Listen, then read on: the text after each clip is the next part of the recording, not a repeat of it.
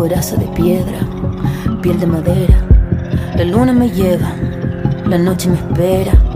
Cuántas cayeron medio de la niebla, cuántas desaparecieron, a cuántas tragaron la tierra. Bienvenidos a un nuevo capítulo que todavía no sabemos si es que lo vamos a dividir en dos, dependiendo, vamos a ir viendo cómo nos va quedando de largo.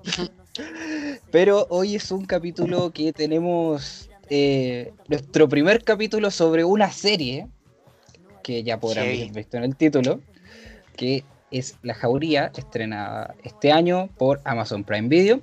Y también en nuestro primer capítulo con una invitada, que lo veníamos pensando desde que empezamos esta, estupidez. Y nada, pues, preséntese, Sofía.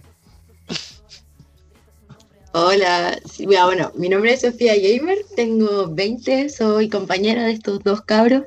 Eh, y sí, pues, como fue hace caleta que me habían dicho que querían hacer un episodio sobre muchas cosas hablando como de feminismo y eso fue como antes de pandemia, así que como teníamos toda la idea en el tintero y después, bueno, pandemia morimos y acá estamos. Pues. Sí, y nada, esta serie salió yo creo que en el momento preciso de, que como para no quiero decir para mantener vivo el movimiento, pero sí para mantenerlo presente en el sentido que, claro, no, hay cosas en las calles, no hay nada, y qué mejor manera de mantener ideas presentes en este tiempo que mostrándolo a través de las pantallas que frecuentamos todo el día realmente. Claro, y de hecho, lamentablemente han habido hartos crímenes que se pueden relacionar con este tema. sí, definitivamente la serie sirvió como agitación para todo lo que era el movimiento feminista, sobre todo como con el tema de, los abusos y desapariciones, eh, no tanto no solamente como en los colegios, sino que también como en el eh, como espectro general de la vida.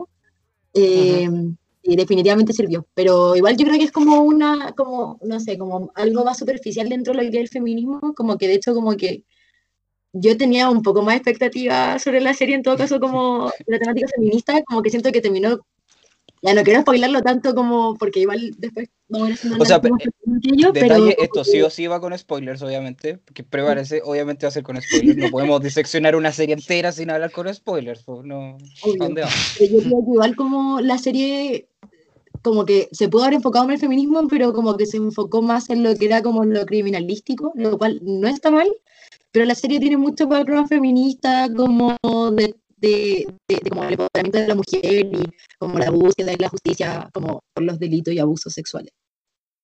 Claro, a, mí es que, bueno, es que eso ya lo vamos a hablar más adelante porque sería empezar el tiro como de menuzar la serie, pero a, mí me pasó lo mismo, como que, mira, para hacer una serie chilena la encuentro muy buena, porque normalmente en Chile no tenemos muy buenas producciones, pero sentí que había muchos clichés y como lugares comunes que que incluso para una persona que no, está muy instruida en el tema, como que te queda llamando la atención, no sé, por ejemplo, es que, igual lo vamos a hablar después, pues, pero siento que había muchas frases que eran de memes, que las ponían en, en el guion, y eso igual a mí como que me, no es que me haya molestado, porque también es discutible si es que una serie se aprovecha como de la contingencia, o a raíz de la contingencia ocupa la temática para tocar el tema, lo cual sería bastante bueno. Pero eso de los memes yo me cuenta el tiro. Por ejemplo, con el amiga te cuenta y el de tus privilegios, que son frases que ahora están muy como, no sé si trilladas o usadas, pero igual como que, pero igual tiene cosas muy buenas. Tampoco es que la serie sea una mierda. Yo, hay una de esas que en un momento dice, amiga eres seca. También. También, también. Sofía se está riendo, está con el micrófono apagado, pero se rió. Sí, es que, es que no, es que si yo, es que yo me río mucho y comento mucho como espontáneamente, entonces voy a terminar interrumpiendo a alguno de los dos y no es la idea.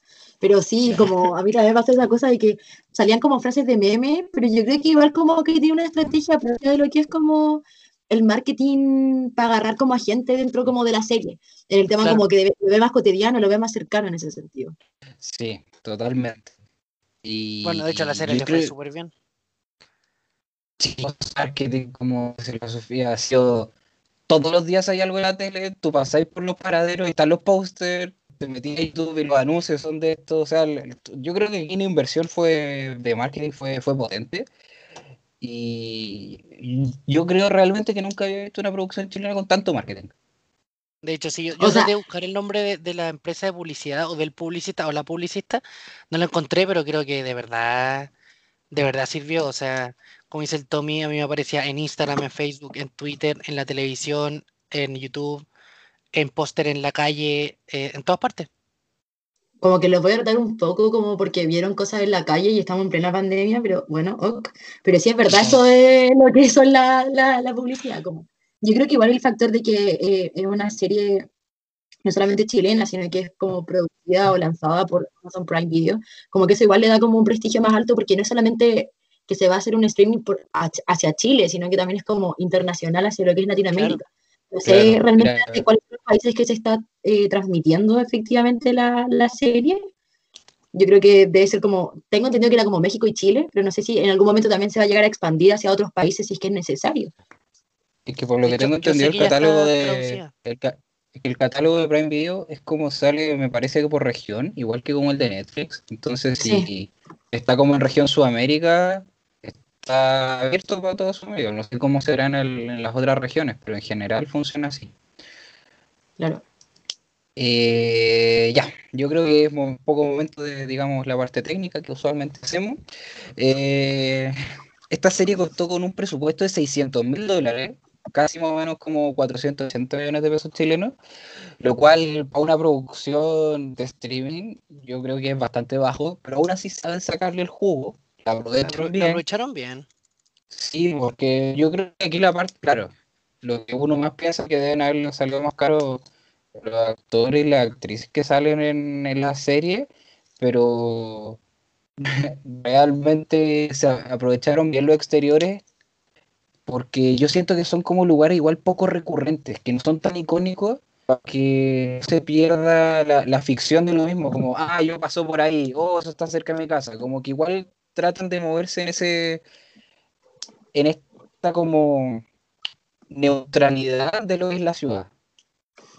Claro, yo así ya como profundizando en el aspecto técnico, bueno, eh, fue, la serie fue dirigida principalmente porque tiene cuatro directores, pero fueron dos mujeres las que resaltaron la dirección, que fue Lucía Puenzo y Violencia, Violencia se llama de hecho, Violencia Rivas, las dos de origen argentino. Traté de buscar alguna serie que fuera conocida que hubieran hecho antes o, dirigido antes, pero no, no hay alguna, hay algunas teleseries que son como de, Argentina, pero no, no, no, vale la pena mencionarla. Fue emitido por, o sea, es emitida por Amazon Prime y también por TVN en un momento. Fue, es de la productora Fábula, que yo creo que la productora Fábula sí les debe sonar, que es la productora de producciones como Jackie, Una Mujer Fantástica, El Club, sí, es Gloria. De, es de Pablo Larraín. Claro, y de la, de la reciente producción que le, le ha ido bastante bien, yo no tuve la oportunidad de verla, que se llama Nadie sabe que estoy aquí, con el con este actor chileno que estuvo en Lost, no me acuerdo el nombre del actor. Eh, se estrenó el 10 de julio y eh, bueno, los productores fueron Pablo y Juan Diego Larraín y eso es como el aspecto técnico. Y yo creo que Fábula, yo, me atrevería a decir que es la mejor productora aquí en Chile, aparte de que, bueno, es la que más producción ha hecho, pero tiene muy buen contenido. Si bien ha hecho películas cuestionables como Barrio Universitario, que no, no, que no creo que entre en la categoría de película, pero, pero, tiene muy, muy, muy buenas producciones. Y bueno, el, el elenco está claramente liderado por mujeres sobre todo por las tres detectives, que son encabezadas por Daniela Vega, por María Gracia Omegna y por Antonia Segers. Y también tenemos la, el protagonismo de la, de, bueno, Quien Blanca, de Paula Luxinger, que es su hermana, y de Mariana Di Girolamo, que es, es el nombre de la actriz. Y en este último nombre yo desde, sé que después lo voy a decir, pero a mí me sorprendió la actuación de Mariana Di. Yo la había visto en teleseries así, en Mega, en Canal 13. Y obviamente las teleseries no te exigen tanto como una producción de este tipo. Y de verdad me sorprendió la actuación de ella. O sea, la encontré muy, muy buena. Yo, como para hacer la comparación nomás, no la había visto. De puro pavo, de que no me había dado el tiempo nomás. Y en preparación de esto, eh, me vi Emma. No sé si la han visto. Sí, excelente película. es muy, muy Por eso, es que me llamó mucho la atención que como las tres como protagonistas de esa película, a pesar de que la protagonista es la Mariana de Girolamo, aparecen las tres en esta, en esta serie. Claro. Entonces dije como, a ver, ve- veamos cómo, cómo anda la calidad como actual, si es que sube mucho las calorías, si es que ellas son secas. po.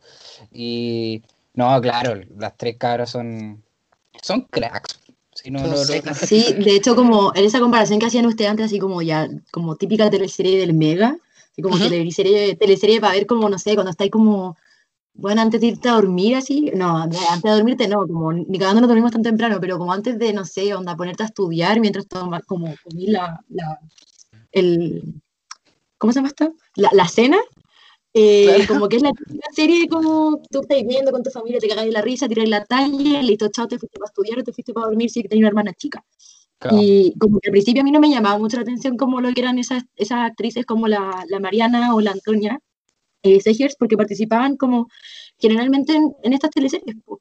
Eh, y eran como ya filo, no es como, por lo menos para mí no es como, puedo- debo admitir que soy un poco pretenciosa para lo que es el, el cine. Eh, Ujú. Entonces como que evidentemente no me llamaba la atención ver como alguna producción de ellas, po. pero cuando después caché que estaba lo de Emma, que de hecho yo caché la película porque la proyectaron en la universidad, no pude asistir porque estaba en clases, pero después Yo la vi que igual. estaba. eh, y decía que estaba la, la Mariana Di Girolamo, y dije como ya filo, la voy a ver, ¿cachai? Y la empecé a ver, y realmente se nota demasiado como la madurez de la actuación de ella, desde las series como teleseries tipo Mega, hacia la película, con la dirección también de Pablo Larraín, eh, si es que no me equivoco, y después cuando pasa también a, a la jauría, como que también se nota como una madurez súper brígida en torno como a, a su actuación, pero también yo creo que es un poco como el tema del papel que, que interpreta.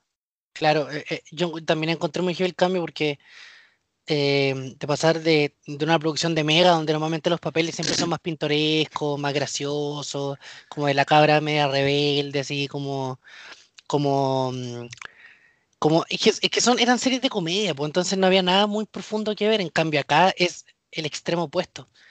Y, y un dato que me faltó de la, de la directora de violencia y de... mm, ah, y de Lucía, que lo, lo dijeron en una entrevista, pero yo quizá es obvio, pero vale la pena recalcarlo, que obviamente la jauría está inspirada en el caso de la manada de España y que las dos tuvieron que documentarse bastante y bueno, fueron también a marcha en Argentina a- para poder conocer más en profundidad el movimiento de un Ni Una Menos y el Me Too en Estados Unidos, porque también obviamente esta serie está llena de guiños, sobre todo en el primer capítulo, Sí. a, a lo que es el movimiento feminista ya a nivel internacional. Yo quiero hacer dos acotaciones muy X nomás. Uno, eh, me encanta que estemos hablando para hablar de producciones malas, eh, el término tipo mega. Así que si ahí vamos a hacer publicidad inversa, pues, si no quieren que hablemos mal, paguen. ¿no? Y el segundo, eh, yo no había cachado que la Di Girolamo en, en Emma, como que se ve tan distinta como el, pe- el Sí, pelo es, un salto.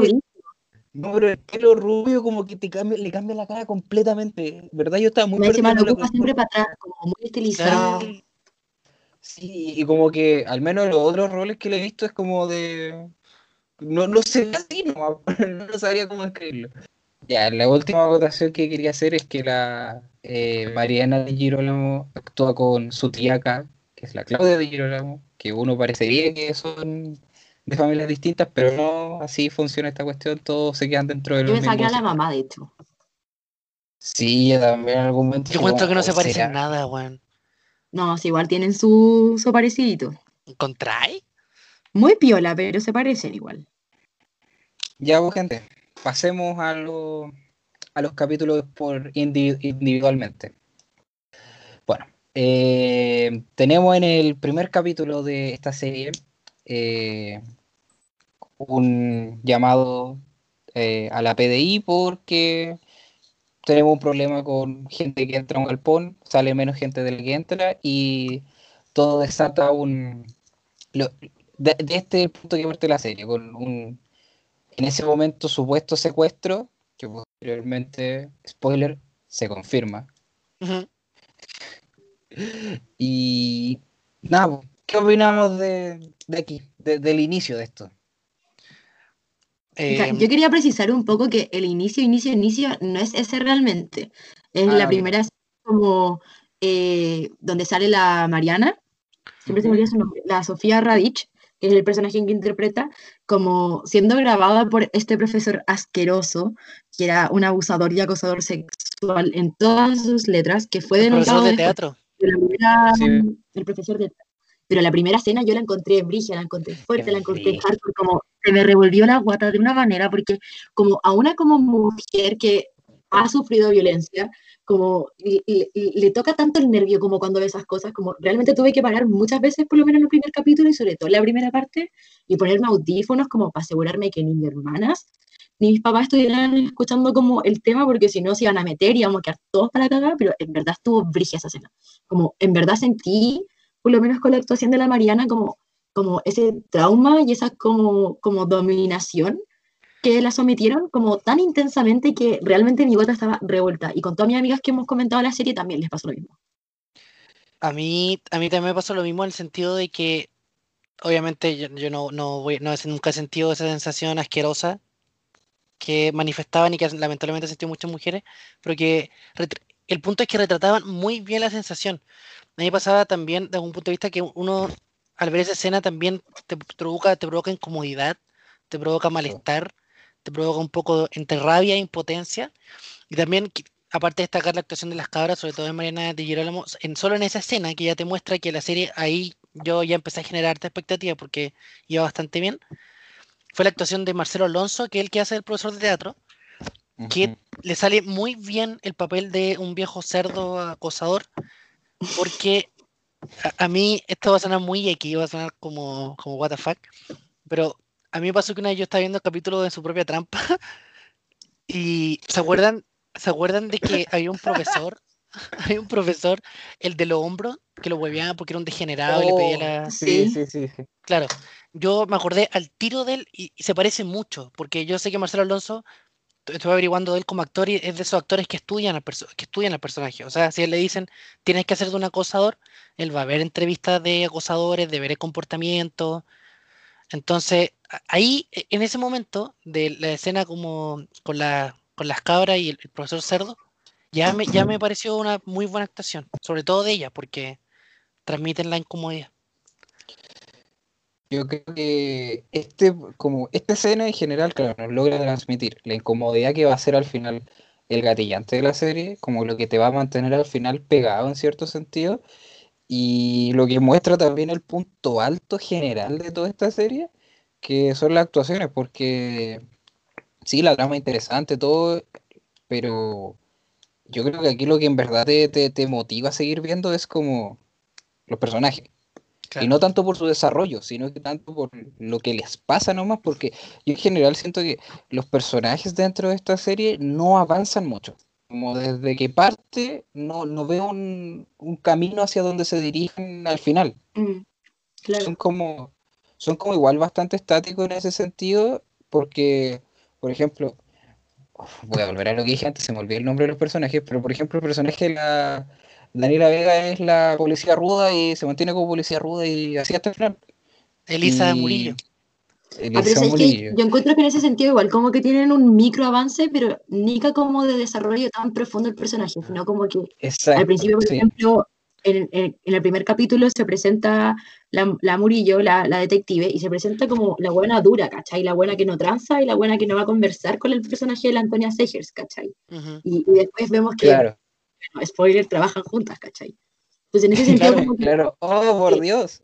No lo hay veo una transabilidad en ese sentido como de los personajes, pero efectivamente yo creo que no hay un desarrollo tan, tan, tan profundo, como que igual es como parte de la trama de lo que tienen que hacer nomás, como que ellos tenían que que- hacer lo que sí. tenían que hacer. Eh, eh, Claro, eh, claro, te, te muestra porque al final, al final si, si uno, si uno ve los hechos, ve los hechos, los hechos del caso, ve los hechos de la serie, te, pe- te permite darte cuenta que esto pasó en menos de uno o dos meses. O sea, tampoco uno podría esperar como un avance tan grande, pero eh, Daniela Vega siento que, no sé si es el personaje, pero en el que más muestran como su... Bueno, y de, de hecho yo creo que sí, porque ella es uno de los pocos personajes que muestran como su pasado cuando estaba estudiando para ser detective, su relación con, su, con este mentor Claro. que, que tiene y es como la que más profundizan, porque como, como dice la Sofi, como que al principio te muestran como una detective dura, parca, que literalmente no tiene emoción ni nada, y hacia el final ya vemos una detective que tiene una historia para atrás horrible, y que te explica al final por qué ella se endurece tanto. Sí. Es que yo, yo siento ahí que con el personaje de ella, en particular con- de las tres protagonistas, tenemos a- es la única que es sola. eh, porque Claro. el personaje de Olivia tiene a su hijo y a través del hijo vamos conociendo cómo es ella. El personaje de Carla tiene también a sus dos hijas y tiene al marido y a través de eso también conocemos cómo ella. Pero en cambio, Elisa, no, no, no tenemos otro personaje de apoyo en el cual podamos ir conociendo cómo es. Y por lo mismo, ese mismo personaje introduce a otro, que es el personaje Claro. del mentor, que lo vamos a hablar después, pero ella introduce a ese, entonces como que no tiene, al, no tiene otro personaje que pueda contar su historia a través de él. Y por Claro. eso mismo yo creo que tiene estos flashbacks y tiene esta historia, porque claro, el personaje de Olivia, spoiler, va, filo, eh, sabemos que estuvo casada después, que, que le disparó al, al papá del hijo y toda la cuestión, pero ¿cómo habríamos sabido que, que Elisa era, no sé, vagabundeaba en las calles casi, tenía este, iba a estas fiestas raras? ¿Cómo hubiéramos llegado a eso si no era a Claro, través de un Es que por eso mismo es la que más se profundiza, pues, porque es una profundización mucho mayor que la de Olivia, por ejemplo, porque, claro, en el de Olivia es como ella sufrió violencia intrafamiliar, después le disparó al esposo y como que ahí se queda la historia, pero en cambio con Daniela Vega o Elisa Murillo, su personaje, em, como que puede empatizar mucho más, o sea, con los demás obviamente puede empatizar, pero con como que con Elisa Murillo es como una como que yo por lo menos me pasó que me meticé mucho más. Por lo Sí, mismo. a mí me pasa que con, con Elisa Murillo como que te podéis dar cuenta un poco más como de, de lo sistemático que tratan de retratar en la serie sobre como los abusos, en el sentido de que, bueno, esto va a ser como muy spoilers, pero como igual como que en toda su vida se retrató como desde pequeña como un abuso sistemático en torno como a lo que era ser mujer, eh, una mujer que era abandonada, que estaba merodeando por las calles, que fue abusada por hueones ricos y viejos, ¿cachai?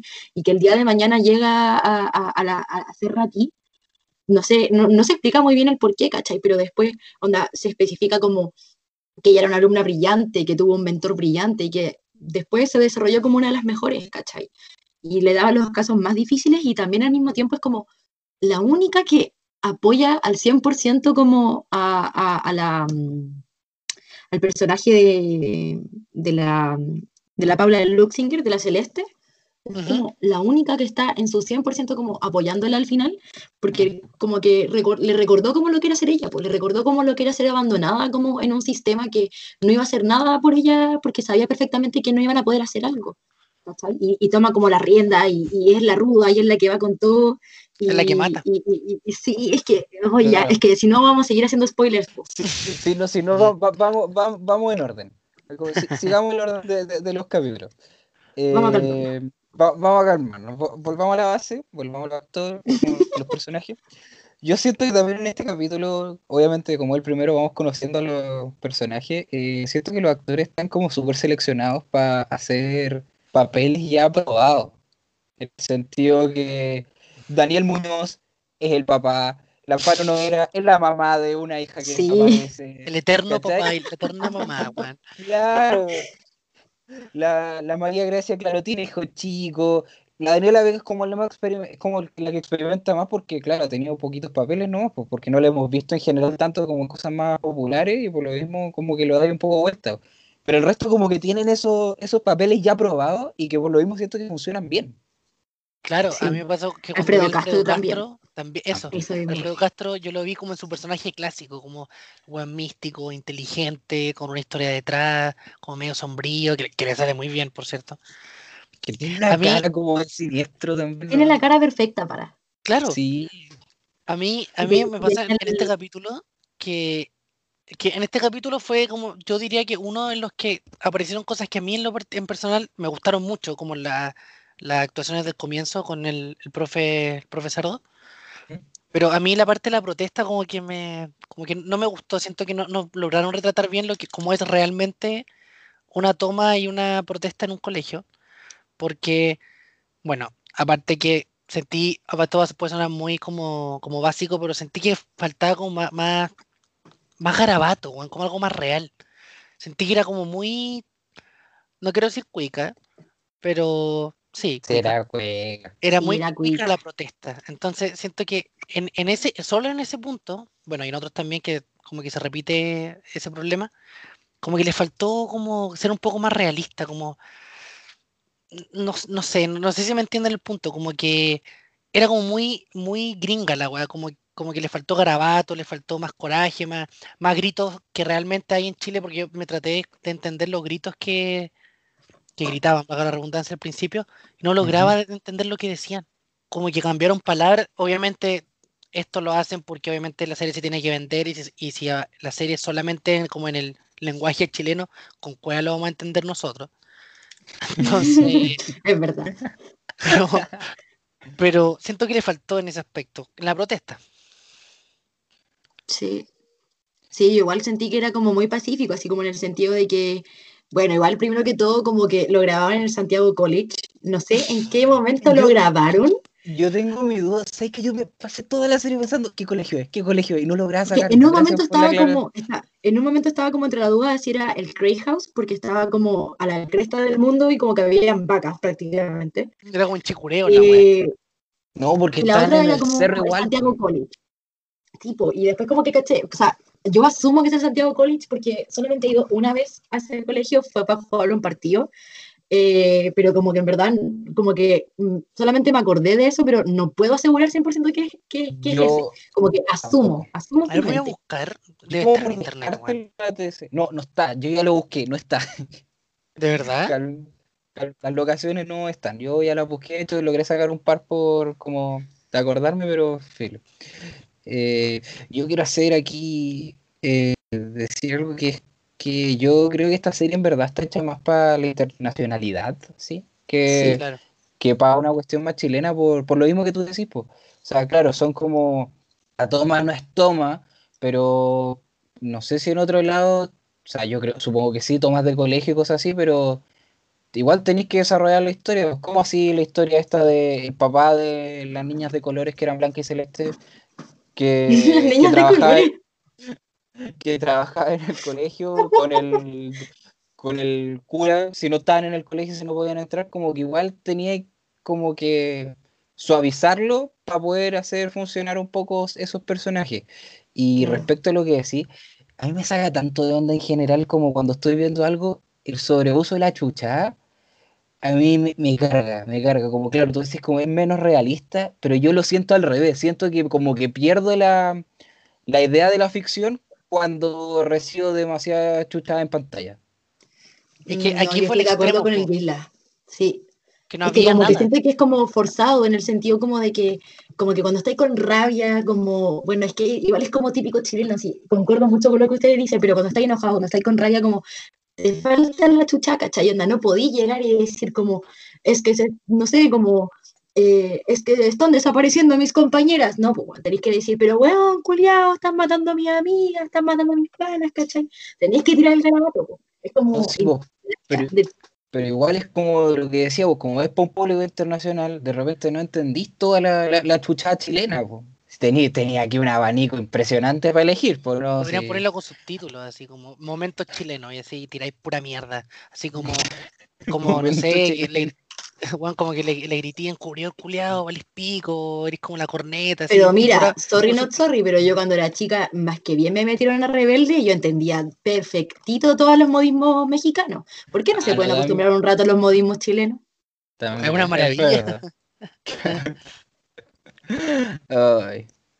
Hay otra cosa que también quería decir que me gustó mucho, que obviamente se nota en el primer capítulo porque esto de introducción a esto. Me dijo, hay silencios. ¿En qué otra producción así como más seria? Como, es que, es que claro, pues como tenemos el parámetro de teleserie nomás, teleserie estilo mega. En mega, teleseries no hay silencio, weón. Yo no recuerdo una teleserie con silencio. Siempre, no sé, po, aparece como el weón canchero, le ponen una cumbia.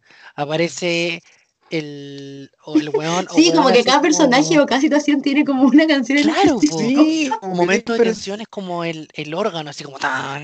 y- o cuando va a terminar el capítulo es como en el próximo capítulo y ahí ponen música de nuevo. Claro, como, es como música de soda, así como de tensión, así como tananan, tananan, tan. Bueno, ese, ese que acabo de interpretar va a ser el nuevo intro de, del podcast. ¿Cómo se llamaba el Oh, tema de, la serie? Se me olvidó nombrarlo, es súper importante. Eh, la Anita Tijoux, Sí, no recuerdo Sí. el nombre. ¿no estamos solas? No ¿Sí, estamos solas. Sí, no estamos solas. que sí. Sí, ese, ese es el tema. Yo, hay otra cosa que quería mencionar de este. Pucha, siento que hay una cuestión que me hizo ruido la primera vez que la vi. Bueno, yo vi de nuevo esta serie para poder tomar apuntes para hacer esto, que como ya le hemos dicho, estoy creen que esta cuestión es al lote, que vimos una cuestión hace dos semanas y después nos Sí, ponemos a hablar mm. porque sí. No, pues esta cuestión es. Y, ah, Deposítenos plata, pues, weón. Claro. Perdón, se coló alguien en la transmisión. Claro. Eh, pucha, yo siento que aquí la cuestión del pasamontaña sí está bien usado, pero siento que no es una pista real para poder relacionarlo como con, ah, están con pasamontaña, ah, es algo que está pasando en ese colegio. Es como, no, esa cuestión me sacó como de, también de, como Como que no le sí, fue entendí. como, fue como extraño, pero eso igual fue una referencia y un guiño muy especial a, a estas chiquillas de un colectivo de, de- de arte o de teatro de la Católica, Sí, pues. eh, que la marcha del 2019 de educación, no, 2018 de educación no sexista, marcharon, bueno, en pechuga al aire con esta, con estas capuchas. Mm, Pero igual como que por Sí, yo lo entendí y por lo mismo dije como, pero como si una cuestión que se ha ocupado para hartas cosas, pues lo van a relacionar específicamente con eso. Eso fue lo, lo- lo que yo pensé. Sí, igual como que no desarrollaron eso como de la capucha, según yo como que era un elemento estético demasiado bueno para desarrollar, tanto como dándole como idiosincrasia a lo que era el movimiento feminista dentro de la serie, claro. pero también como por un tema de seguridad, o sea, tú la capucha no la ocupáis porque, bueno, anda, no sé, onda tenéis frío en la cara, ¿cachai? Onda, ocupáis la capucha Buen porque te quería esconder de weón. algo. Ah, Claro. O sea, Claro, pero ya bueno, cuando era- yo era chica, las montañas como en verdad para taparme la cara porque tenía frío, mi mamá me los compraba. Ujú. ya, Eh, pero igual si era en Santiago de College podían taparse por frío. bueno. sí, Yo ni pero siquiera sé dónde el- queda Santiago Jolicho, weón. queda la cresta del mundo. Pero caché que el pasamontaña como que tiene un sentido de esconderse, de, o sea, no de esconderse a sí mismo, sino como de, de darle una identidad al movimiento en torno a que Como de tu igualdad. propia identidad, claro, como que tu propia identidad no se pierde, pero como que le da un dote al colectivo, ¿cachai? Como el pasamontaña Mm, A significa la- eso, a como la una, masa. una colectividad, una masa, a, a protegerte sobre todo, como el pasamontaña se ocupa porque no queréis que los pagos te persigan, no queréis que las, camas te, las cámaras te identifiquen, pero al mismo tiempo estáis siendo un todo, pues, ¿cachai? Onda, si a ti no te van a identificar, a tu compañero tampoco, entonces eres lo mismo. Exacto. Claro, claro. Y ahí como que en la serie Eh, se pierde. Como ahí decían antes, como que faltaba como ese sentimiento de toma. Yo la única vez que vi algo que era como propio de una toma fue como en uno de los últimos capítulos, spoiler, eh, cuando se quedaron a dormir, hicieron una fogata. Mm, a mí me pasó lo mismo. Yo, dije, eso yo lo he visto, eso lo he visto, es más típico. Y de hecho, no sé eh, si le llamó la atención, pero en, en el primer capítulo, en los demás ya hace un progreso en ese aspecto, como del punto de vista como estético. A mí me pasó que en el primer capítulo yo, el único como el, colegio, la entrada del colegio era gigante, el colegio era enorme. Y las cabras como que solo se tomaron como la escalera donde estaban los pilares, pero quedaba muchísimo espacio para que las demás personas entraran. Entonces, si te querés tomar el colegio de verdad, puta, ponís silla en, la, en, la- en el portón de entrada o ponís la mesa en la puerta principal, pero sentí que los cabros podrían haber dicho como, permiso, pasan por el lado. Entonces era como, no sé, Sí, perfectamente. Sí, pero bueno, eso va dentro de la magia de la televisión. De la toma, de la toma. De, de la toma de la cámara, ¿no? De la toma como... Ah, ya, yo como. Toma, toma. Ya, ¿algo más de este capítulo? Antes de que hoy hablemos de, obviamente, el clímax de este capítulo. Ah, bueno, el video, el video me pareció súper fuerte en el sentido de que está muy bien hecho.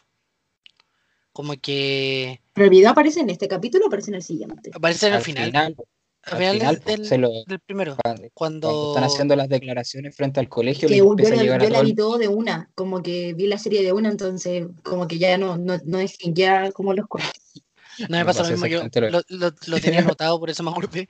Pero el video está muy, muy bien hecho, porque a mí igual, a mí me pasó lo mismo que con la, la entrevista del profesor Cerdo. También me provocó incomodidad y como rabia, asco, como... Y también tengo que admitir que los cabros, que los jugadores de rugby, también actúan muy bien como, mm, como violadores y como miembros de la, de la jauría. como que de repente llego al punto de preguntarme si realmente estaban actuando después de que uno de los cabros como que como, sorry si sueno muy dura con esta crítica, pero como después de que uno de los cabros de los actores, y que no lo quiero mencionar porque, bueno, como que me pueden demandar, eh, como que hizo un comentario nefasto, pero es que nefasto en Twitter, como, eh, en verdad me, me llega a preguntar como, ¿el loco será así o realmente estaba actuando? Como, ¿Pero tuvo una dijo? oportunidad que, hoy no, es que, como que una cabra en Twitter mencionó que eh, había como una persona que había violentado a ella en la jauría, y estaba como súper triste como porque le haya parecido, pero como que, como que le daba lo mismo porque la serie era bacán y no sé qué cosa, y este loco le puso un comentario así como, eh, ¿para qué? ¿Cuál es la idea de cagarle la producción a todo? Como mejor menciona a uno, como cuestionándole su relato. Como, Yeah. está en una serie hablando de feminismo, de creerle a las compañeras, de como apañarlas, ¿cachai? Por, por sus abusos, por sus acosos, por su violencia. Y como que le tiré ahí un comentario como de aquello, como que a mí por lo menos se me pateó y dije como, ¿este weón realmente es así o se lo estaba actuando nomás? O no, sa- bueno, salió el personaje, respondió como el personaje No, así. De, hecho, de hecho, en Twitter le el- complementando lo que dijo la Sofi, va y le dice como ya, pero pone el nombre y el apellido. po". Así le faltó, fue como súper Pues súper hostil. Sí. directo y hostil para pedirle cuestiones. Y bueno, ya que no vamos a revelar el nombre, solo diremos que salen zorrones que hablan. Eh, zorra. Eh, yo creo que por lo mismo le sale bien, no, nada que decir. Nada que decir, nada que decir. Eh, ya, Sí, pues, algo más que destacar de ese, Ah, ca- de ese capítulo, dale. eh, Sí, pero sí. como que es como algo de destacar como para los otros capítulos, es la actuación de, del ñeco. Como de ese Sí. papá que... Que es Reñeco es un súper buen actor, weón. onda, hasta los comerciales griegos lo actúa la zorra. ¿Qué crees que Sí. Weón, hasta no. soltera otra vez actuaba bien, weón. Uy, El pelado cerdo, weón, el pelado cerdo, weón. pelado cerdo. Pero igual era un pelado tela, ¿cachai? Como Claro, siempre ese, como- ese actor que tú lo podías odiar o lo podías amar, pero sabís que perfectamente está en tu corazón. Sí, Ah, no, sí. actuaba muy bien. Cuando decía, cuando decía Suxi, era como curado, y escuchaba metal, era como el eterno viejo cuarentón, así, weón. Como el, con, con crisis de mediana edad permanente. Toda la vida. Ya, pues, terminamos con el primer capítulo. Se cierra. Eh, vamos con el segundo. Bueno, en este capítulo, eh, yo creo que en lo personal conocemos al personaje que más me gustó de la serie, que era el que yo, que siento que es para discutirlo igual, que es el mentor de Murillo, que es Petersen, que es Mm. este, este profesor que había tenido ella, como en la PDI, parece, y que al- Alfredo Castro, y que va resultando como la parte expositiva de la serie, también en ese sentido, porque nos va diciendo cómo, cómo van operando estas organizaciones, cómo van funcionando las personas que están adentro, y es porque, claro, él era el profe de esto, al parecer, lo, claro, pues nosotros no tendríamos cómo saberlo porque nunca conocemos realmente quién es o de dónde vienen estas personas, po. y ya que no lo, nunca los vemos como en pantalla, necesitamos alguna, alguna forma que se exponga, y creo que a- hacerlo a través de un personaje resulta muy bien. A mí me pasa que, que él cumple muy bien este- el rol de. Porque en la mayoría, en la mayoría, no, no en todas, la mayoría de las películas de crímenes y de. Porque, bueno, aquí lo que estamos es hasta una seguilla de crímenes, de crímenes, delitos, asesinos, psicópatas, muertes.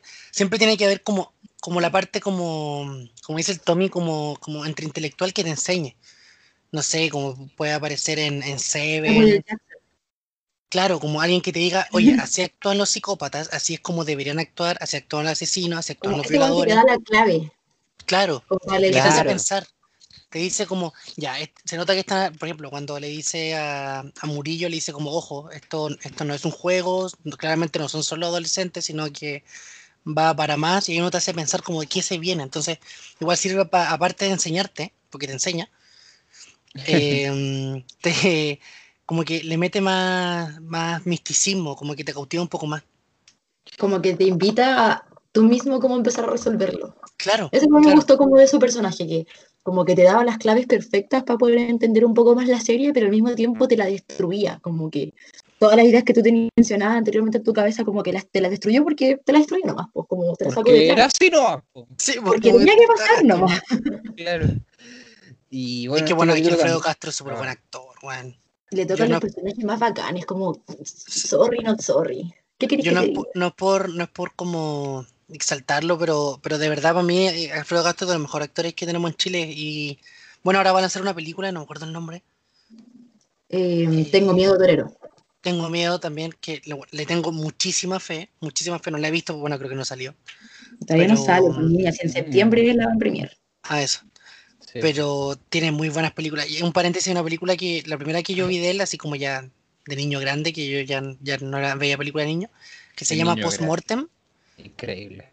Que es una muy buena película, también la dije Pablo Larraín, y actúa con Antonia Segers.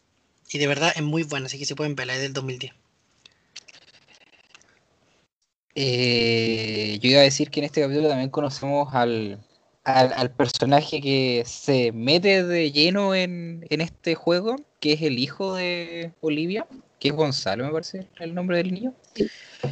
Y que, pucha, yo, yo lo siento como, no quiero, lo siento como un yo-yo rabbit. ¿La vieron o no?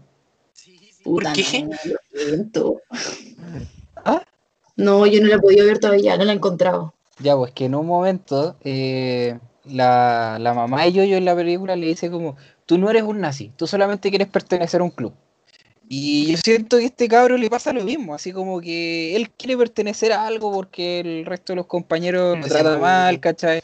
Claro, y al final como que cuestionaban los compañeros a él, que es una cuestión muy adolescente en todo caso, así como de colegio, como, ya, vos tú no eres lo suficientemente hombre, vos, ¿cachai? Y como que su manera de como explotar esto es como, ya, vamos a poner a jugar esto, que es lo que hacen los, entre comillas, hombres, pues, ¿cachai? claro, los machos. A mí me pasó que, que no sé qué opináis tú, Sofía, pero yo creo que ese personaje que uno lo miraría así como, como el primer, como el subtexto, como primero, tú dirías, ya, ya, es un pendejo weón que quiere llamar la atención.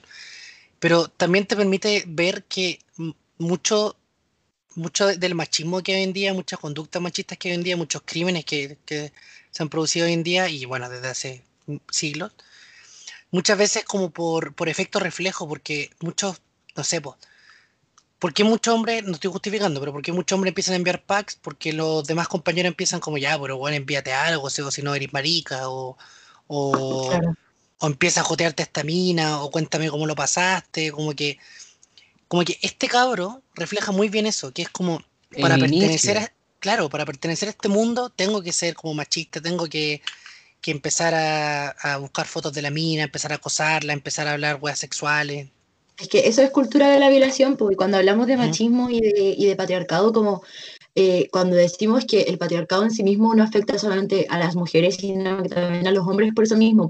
Yo creo que en, ese personaje, el del hijo de eh, es el personaje clave, el cual muestra eh, cómo se reproduce el patriarcado no solamente las mujeres, sino que también los hombres. yo en Twitter una vez leí como el hecho de que el niño haya encontrado como de, de, la jaula, porque encima como que ella está desarrollándose un poco como que, que, esto estaba pasando por un juego, entre comillas, que no era juego, claro, como que era un juego como, casi como de arcade.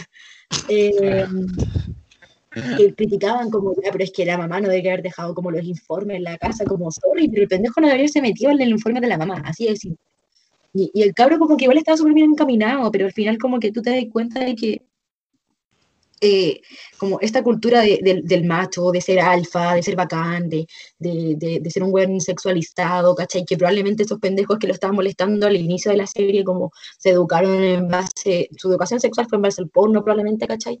Como puras cosas así, te das cuenta como como al final estos machos alfas, por decirlo así, y que lo hablan también en la serie, como lo denotan como estos alfas, los betas, todos esos hueones, como a la clave social, eh, te das cuenta cómo eso también se refleja como, eh, cómo termina afectando como a aquellas niñas, eh, hombres, básicamente, em, que, que, que, puta, como que su mente, su inocencia no es sexualizada y que, y que efectivamente el día de mañana como solamente por presión social, por encajar, porque es típico de la etapa adolescente como de tratar de encontrarse y saber quién uno es, em, aún más cuando esté llegando a un colegio nuevo, ¿cachai? Em, como que quería encajar nomás, pues, y que así es como lo mismo que está haciendo el macho alfa. Y el macho alfa es un machista, un retrógrada, un asqueroso y un potencial violador. Entonces, como que su personaje, como que a mí me, me, atrae mucho, en mi mente siempre lo puteaba, así como, puta, que Sí, pendejo todo el rato, pero como que al final solamente me decía como, ya, pero esto es como la marca textual del por qué necesitamos educación sexual integral en nuestro país y en todo el mundo. Como era, era eso, todo el rato me lo repetía. Sí, pues sí, el ejemplo al final, pues como, ¿qué es lo peor que puede pasar con un cabro? Esto, así como el, el dejarse llevar. Sí.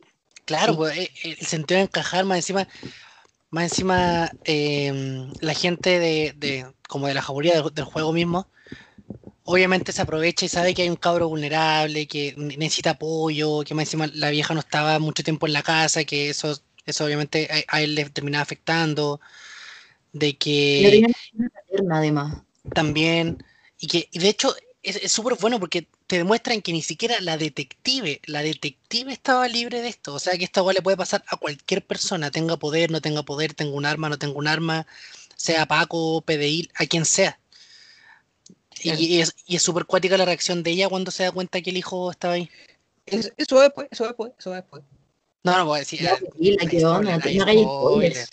hay Sí, spoiler. pues, ya, pues, viejo, no, de nuevo te, voy- te vamos a tener que echar. ¿Cuántas veces te hemos echado este programa? Inter- Indemnízame, weón.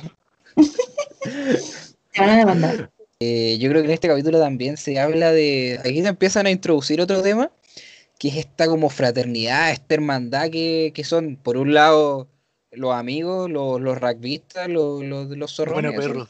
Bueno, perro, ¿qué onda sabe, viejo? A mí igual me da Eh, risa, no sé si les dio risa, pero que igual no sé si es un error. O, o quizás ustedes lo han visto y saben si pasa. Yo lo encuentro una hueá ridícula. Pero que el cura estaba entrenándolos con, casi que con sotana, weón. Qué chucha. Mira, yo vengo del colegio de curas, pero eso nunca, nunca lo vi. Así que no sé si ustedes tuvieron... No, Yo nunca he visto eso. Yo también quiero decir que deben ser los menos los curas que ocupan ese vestuario en Chile. que vos me dio mucha risa porque estaban todos Como de sport. curas como que iban en jeans. Jeans y camisa cuadrilla, onda, Ned Flanders. Sí, sí. Claro, y este weón estaba como entrenando o como con una sotana sport, así como una versión como más Pero casual está- de la sotana. así. Está, está con el cuello y la camisa negra, o sea, es como... Mucha risa esa weá porque era como, qué ahueonado. Ah, volviendo a lo que estaba. Que, claro, este, este grupo de amigos que aquí creo que es cuando los vemos como esa escena entrenando, así como, oh, somos rudos y todo. Y después pasáis Claro. como a, a- a Gonzalo como juntándose con su jauría y viendo que este alfa que tenía dentro de los compañeros del colegio está ahí mismo. po. Entonces tú te das cuenta al final que, claro, pues, como al final eh, este personaje que es Benja, que es como el que tenía, el que al final estaba como que igual le tenía cariño a la, a la Blanca, también se fue dejando como el andante, po, así, ya- como que partió, partió por juego, pero le terminó gustando.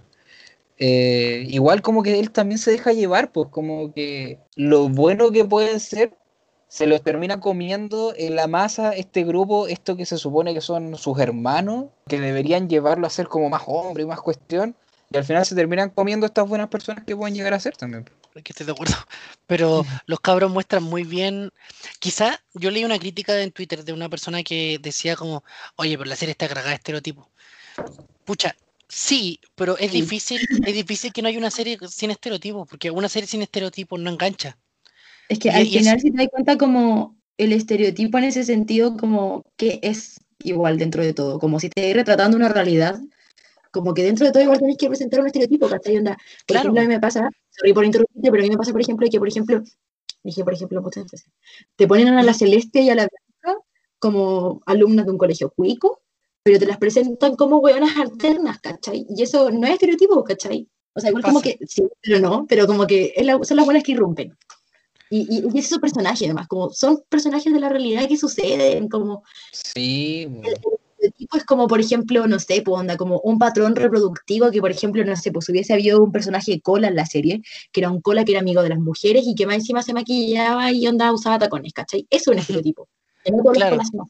Pero como que Por igual eso- como marcas estéticas para poder definir los personajes. Y sorry, not sorry, pero como tenéis que representar a los hueones, wea, zorrones. Listo, como no podéis más. Y bueno, y de hecho la representación claramente le salió muy bien. A mí, yo creo que les debe haber pasado, no sé si, bueno, yo creo que vieron 13 Reasons Why. Sí. Sí. Ay, O sea, es, no inevitable, inevitable el nexo con, como con la pandilla de Bryce. Y, y de hecho yo creo que hay una clara influencia, yo creo que la- las directoras deben haber visto 13 Reasons Why porque es como la misma crítica que se le hacía a la serie, po. como, oye, pero ¿por qué tanto estereotipo de que los, los hombres machos deportistas son los, los violadores y los rugbyistas? Mm. Pero, pero al final sirve, po, como que estas marcas textuales te dejan algo en la conciencia porque, porque como- repito, si una Icono- serie... Iconografía nomás, pues si al final tenés Claro, que po. comunicar de algo con lo que lo asocia al día a día, pues no. Claro, porque Sí, si, Si no, nunca te, nunca, nunca te va a quedar grabado. Si hacen una Digamos serie con puras Juan. nuevas, como que no hay, nadie se relaciona como qué, qué futuro va a tener la serie. A lo mejor, y lo- como que igual le puedo conceder la palabra a esta crítica que tú leíste, Isla, es el hecho de que el estereotipo o la marca textual del personaje en un todo para definirlo. Eso te lo puedo conceder un poco. Ah, claro, claro, sí. Porque igual, por ejemplo, hay series que, que tienen como un personaje marcado, que igual es estereotipado, ¿cachai? Como lo es Euforia, por ejemplo, eh, pero que, que su estereotipo no se basa en, la- en el desarrollo del personaje o en sus acciones. De hecho, de hecho, esos son como los mejores personajes por los que tú los partes viendo con un estereotipo y después a medida que avanza la serie o la película, porque las películas también pasa mucho, al final te das cuenta de que ese era solo un estereotipo, pero que detrás hay mucho, hay mucho más. Bueno, con lo que pasa un poco con la detective Murillo, porque está el estereotipo de la detective ruda y al final la vais desmenuzando y eh, hay muchísimo más detrás. Eh, ya, pues yo creo que aquí con esto ya vamos cerrando, en todo caso, no pasan muchas cosas más. El capítulo termina con la formalización de los de los cauros. De los- los, de los. Claro, viejo. Y Ah, sí, pero algo importante que destacar en, esa, en ese capítulo es que en ese momento es cuando la Celeste se empieza a meter a la- al juego también. también. Mm, claro, como... Esa wea, esa wea también la pone en peligro a ella y también pone en peligro la investigación. Bueno, y, y de hecho, a mí, que bueno, una crítica que ya a nivel, se puede hacer a nivel más macro de lo que muestra la serie, no crítica a la serie, sino crítica al sistema en que vivimos, es que esta cabra, la Celeste, hizo un trabajo 10.000 veces mejor investigativo que la misma PDI. Sí, Y eso pero es la a mí me dice mucho. O, o sea, o sea, esta buena logró meterse hasta el final de la jauría, mientras que la, la PDI era como, uy, me hackearon. ¿Se acuerdan la escena cuando los hackearon y como que se les cayó todo el sistema? Era como, oh, los buenos Sí. weón. Igual como que, según yo, era como porque tenéis diferencias de, de, de forma de cómo entrar, pues, ¿cachai? Igual No, como, claro. Pero me como refiero que de igual que, esto es, es spoiler, pero por ejemplo, cuando llega como, no me acuerdo cuando llega como el jefe de la, de la Antonia Seigers, eh, y le dice como, pero bueno, no podía hacer esto porque tenemos un procedimiento, que está el Ministerio del Interior, hueveándome, que no sé qué weá, y yo así como, "Oh, ok, y llega la Celeste y dice, hola, yo te hackeé. claro, pues, a mí me, me dio Como- mucha risa eso. Fue como, hola, buenas pencas.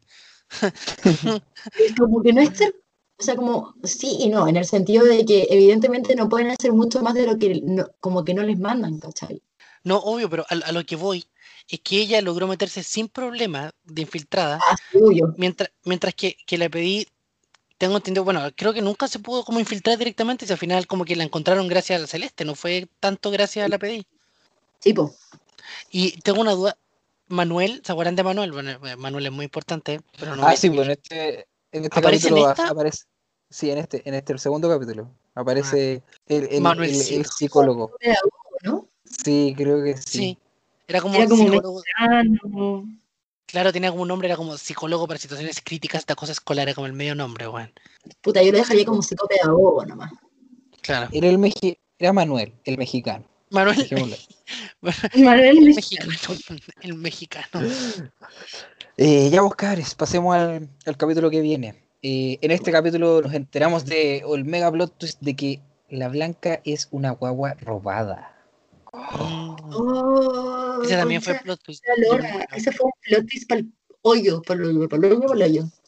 Yo quiero decir que me llamó la atención, bueno, yo- para esta cuestión yo en verdad investigo harto y eh, el guion de esta serie, no tengo claro en qué año empezó el desarrollo, pero el guion original partió como eh, una historia sobre guaguas robadas durante los años de dictadura, porque acá en Chile obviamente se hacen cuestiones de los años de dictadura, pero el guion original partió con esta trama, de guaguas robadas, guaguas cambiadas. Y Es que ese después se fue transformando. Hace, como hace un tiempo atrás, yo me acuerdo que era chica, tenía Sí. como 8 años y como que fue una guabrigia así. Claro, bueno, de hecho, es lo que pasa en Argentina con las madres de mayo, que, Sí. Son cientos, no, no son cientos, son miles de madres que la dictadura argentina, paralelo a lo que pasaba acá, pero ya como que se conoció mucho más, como que literalmente te sacaban la guagua y se la daban a algún milico que necesitaba adoptar. Igual sería una buena serie, ¿eh? No, pues claro, y al parecer lo que pasó es que llegaron así como, mira, aquí tenemos el guion de esta cuestión, y fue como, "Mm, pero empieza a cambiarle esto, cámbiale", y se fue transformando tanto que quedó en lo que fue ahora. Y yo vi varias críticas sobre esta serie que decían como, esta serie se desarrolla por el movimiento feminista o se aprovecha del movimiento feminista. Y yo creo que Sí.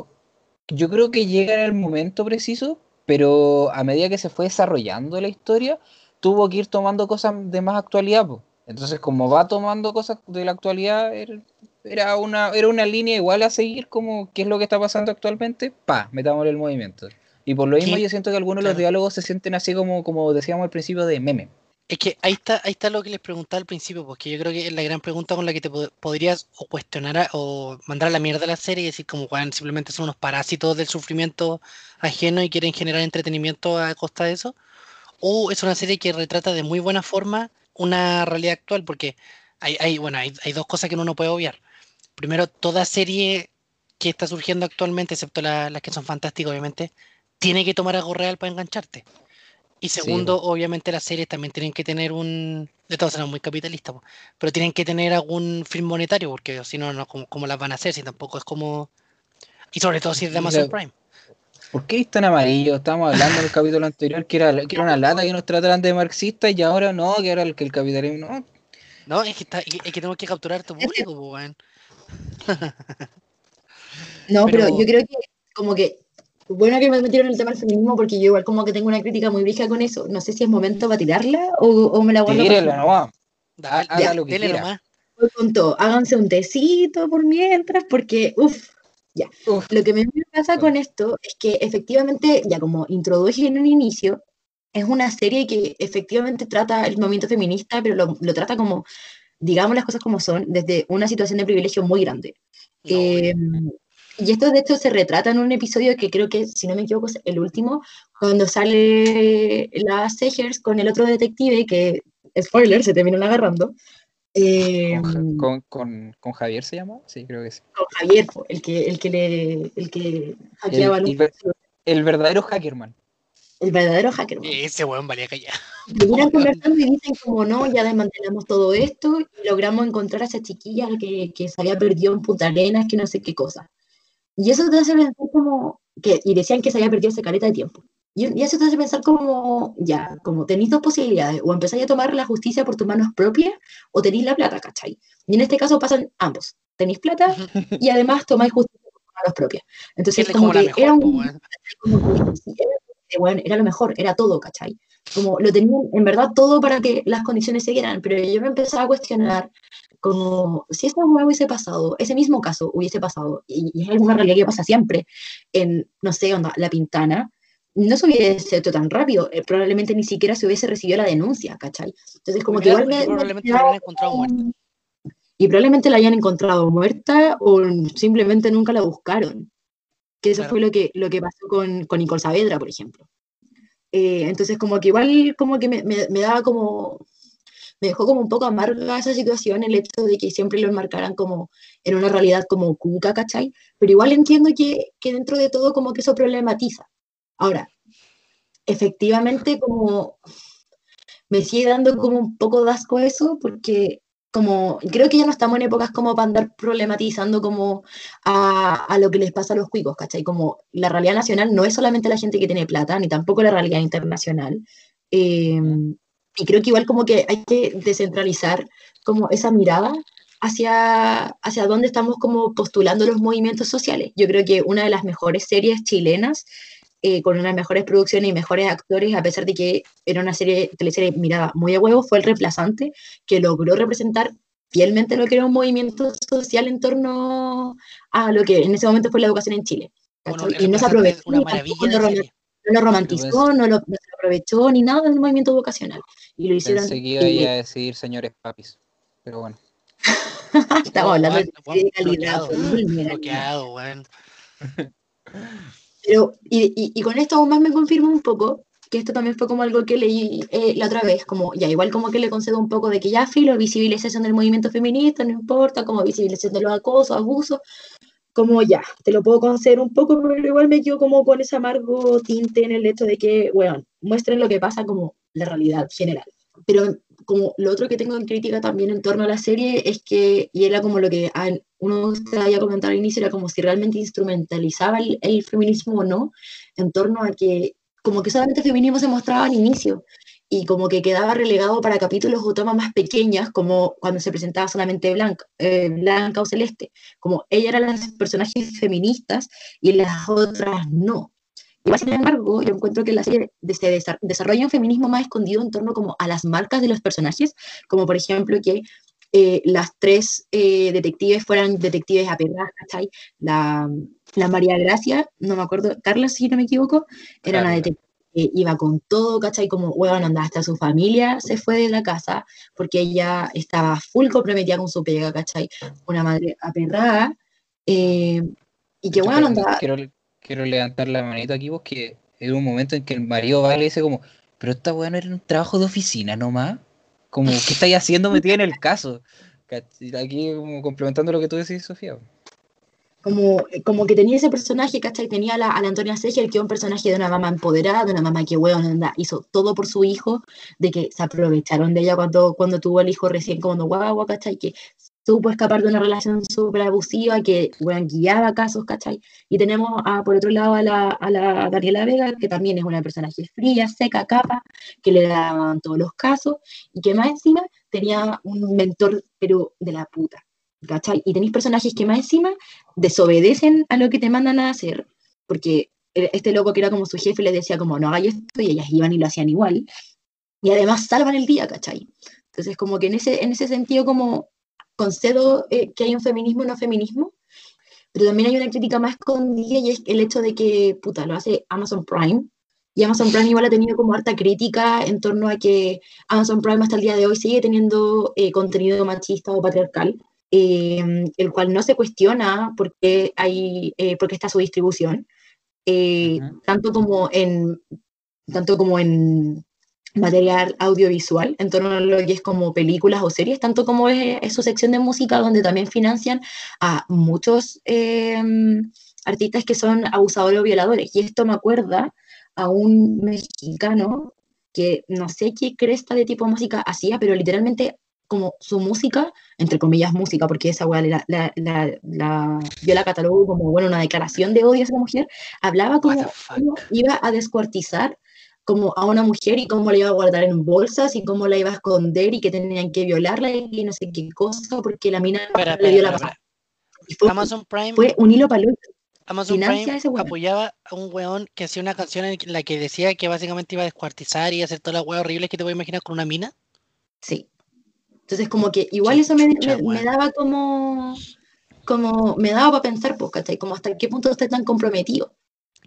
O sea, yo sinceramente eh, bueno, como, como, como toda mega empresa que es Amazon Prime, hay como niveles, pues yo creo que los niveles más bajos, yo creo que puede haber una conexión más grande con la serie, sobre todo, pero, pero obviamente en la alta esfera, yo creo que lo único que le importa es que la serie le dé números verdes, pues bueno, o sea, le importa un carajo. pero si al final es Jeff Bezos el, el, dueño de todo esto, y que eh, yo creo que él no debe ni saber que esta cuestión está saliendo, o sea... ¿Con cuál sabe que existe Amazon Prime así?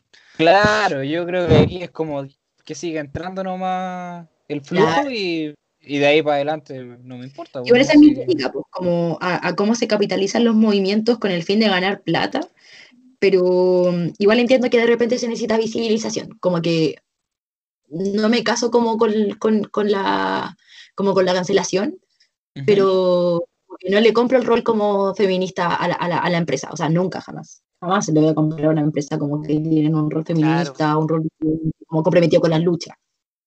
Pero ojo, por eso cuando la gente dice como no, si Amazon Prime es súper feminista porque tiene la jauría, no sé qué cosa, como que ya cuando es como por marketing, ya paren, por favor. Es igual como las empresas para el para junio, si no me equivoco. Sí. Cuando el Pride, y por ejemplo, Absolute, weón, Absolute, que ponen, ponen bueno, la bandera. Amazon también lo hizo. Claro, voy que todo, pues si fue una cuestión. Primero, se, acaba el mes, dan las 12 de la noche y se va todo, todo vuelve así. Chao. milimétricamente unos segundos para volver a poner todo. No, sí. Y que como te digo, yo creo que como ya desde, desde, la, desde la gran industria, desde, desde los pro- de sobre- no los productores chilenos, sino que desde Amazon Prime. Bueno, y TVN también, pues sí, TVN desde el gobierno y todos sabemos quién está en el gobierno. Pero obviamente le importa un carajo el contenido, que lo que importa es que vendan. Pero sí pasa, como decís tú, Sofi, que al final igual te pro- puede provocar ciertas ventajas. Pero evidentemente no, no, no, es, no es una serie que sea 100% producida con una intención de, de visibilizar el movimiento o poner en la mesa temáticas que han pasado por siempre y la gente se está dando cuenta ahora. Porque si de verdad una serie quisiera hacer eso, no lo hace cuando está esto en contingencia, sino que lo hubiera hecho mucho antes, hubiera sido mucho más rupturista. Bueno, lo mismo se puede criticar a 13 Reasons Why y Sex Education. Es que yo, yo, yo aquí tengo un detalle nomás que siento que estas series vienen como a ser, las mismas que mencioné tú antes, vienen a ser reacciones, po, ¿cachai? O sea, Claro. por ejemplo, si hay Sí. un, hay un evento que está pasando ahora, no vaya a tener una serie, una película que va a salir mañana hablando de lo mismo, po, ¿cachai? Tenéis que darle tiempo de desarrollo, po, igual. No puede ser de aquí a mañana, o sea, Sí, y- el coro- co- coronavirus, pasa el- las temporadas nuevas de las series de médicos van a hablar, pues no los capítulos que están saliendo ahora, pues. No, Claro. Claro. Ese, ese- ese es mi punto. Y pucha, como que igual no lo condeno en, su totalidad el hecho de que hoy en día empiecen a salir como más series que sean sobre feminismo, sobre disidencia o sobre educación sexual, porque al fin y al cabo como igual tenéis que darle esa lucha como en contra de la teleserie, de la teleserie, de la película, de la miniserie, lo que sea, como hegemónica del discurso machista, del discurso eh, anti-gay, anti-LGBT, ¿cachai? Como tenéis que ir a disputar ese espacio no comparto el hecho de que sea una disputa con un fin capitalista, pero igual valoro la intención. Claro, como que te produce su, Es cruel pero justo. claro, sus efectos, eh, sus efectos positivos en algún sentido. Claro. Eh, ya, pues, yo creo que estamos finalizando la discusión de este capítulo. Solamente voy a decir que eh, en este momento se suicida el profesor Cerdo. Uy, esta escena es brígida. Bueno, yo en esa escena dije, o las mata o las viola. O sea, igual se me pasó por la cabeza que le iba, se iba a suicidar, pues. Pero, pero más encima, como que me puse en el lugar de, mm, de Mariana de Girolamo, que se me olvidó el nombre del personaje. De, de bueno, todo el sufrimiento, o sea, más encima ahora tenéis que ver cómo bueno, se suicida frente tuyo, ya es como, Es que yo nunca entendí por qué ella se subió al auto. Porque venía con una pistola. po. claro, pues venía con una pistola. Pero igual, como eran cuatro contra uno. Eh, no, Pero pues el que, mi- pero es que tiene una pistola, pues. Pero igual, Oh, ya Suena súper suena, sido- suena súper cabrón, chico, suena súper cabrón, chico. No, es que tiene una pistola. po. Así como, pero igual es verdad, o sea, no, Pero no sí, sé po. si alguno de ustedes O sea, yo está me en esa situación. Pero yo supongo que igual intimida, po, no. Mira, si hubiera sido una serie gringa, lo que hubiera pasado es que las cabras hubieran sabido karate y lo hubieran como descuartizado así y hubiera quedado la Y hubiera parecido un con- Transformers. A, a balazos, ¿cachai?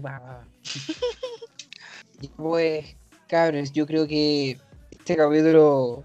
En general no pasan tantas cosas, pero la discusión que se dio en este momento lo encontré muy genial. Y eh, bueno, gente, esta fue la primera parte de, de este especial que tenemos de la jauría con nuestra primera invitada. Eh, ¿Algo que quieran decir? Nos vemos en el próximo. Eso mismo, pues, nos vemos en el próximo.